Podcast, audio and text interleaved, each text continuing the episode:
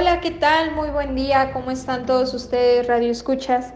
Este es el noticiero matutino de Radio Ingenieras 99.4, transmitiendo desde la ciudad de Tepatitlán de Morelos, Jalisco. Los saluda su amiga Valeria Padilla. Buenos días, bienvenidos a las noticias, los saluda Montserrat Cázares, hoy lunes 3 de mayo del 2021. Comenzamos.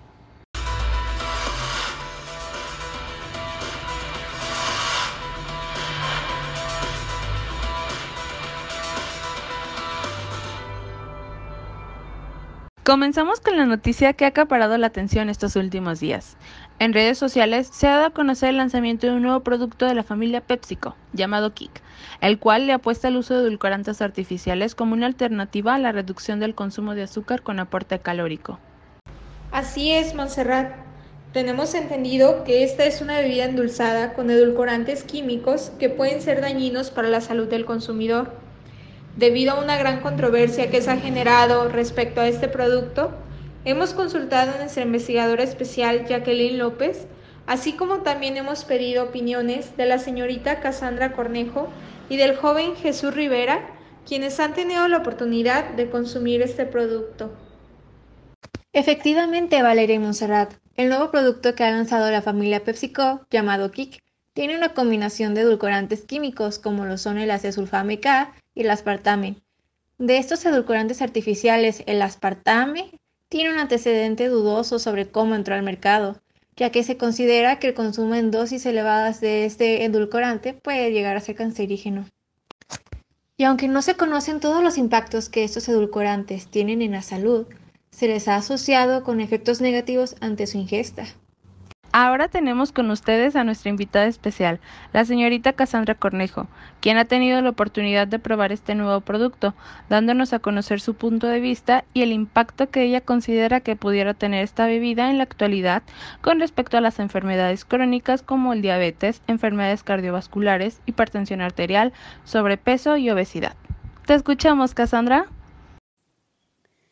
Hola, mi punto de vista sobre esta bebida es que es una bebida el cual su sabor es muy parecido al sabor de la Pepsi tradicional, con la diferencia de que esta es un poco más dulce y con menos gas.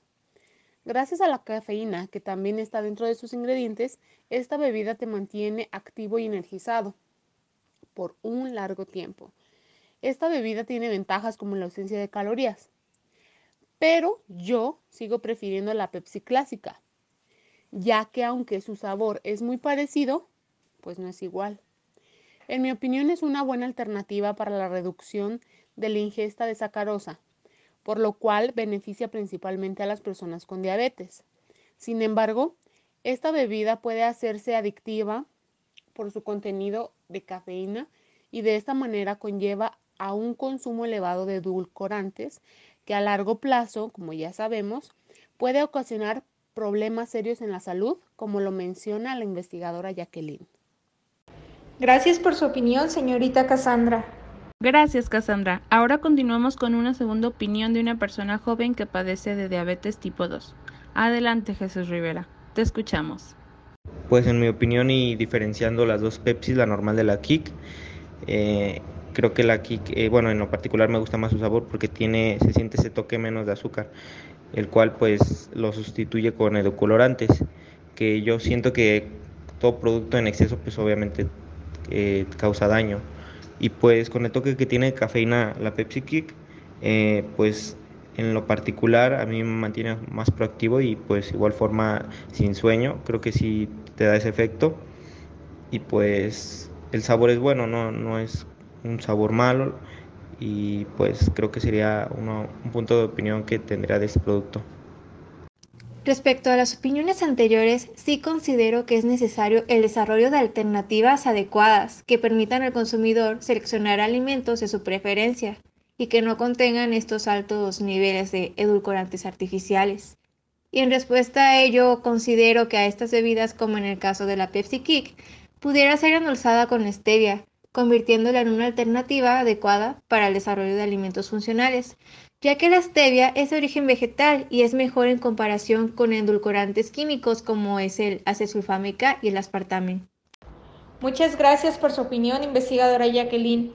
Creo que es de suma importancia que los productores, así como también nosotros que somos consumidores, conozcamos las distintas alternativas que sean menos dañinas para nuestra salud. Con relación a lo que comenta mi compañera Valeria, me queda decir que estoy completamente de acuerdo en que las distintas empresas productoras, en este caso de bebidas, sean lo suficientemente responsables y conscientes del daño que pueden llegar a ocasionar a la salud del consumidor. En fin, con esto damos por concluido el reportaje del día de hoy.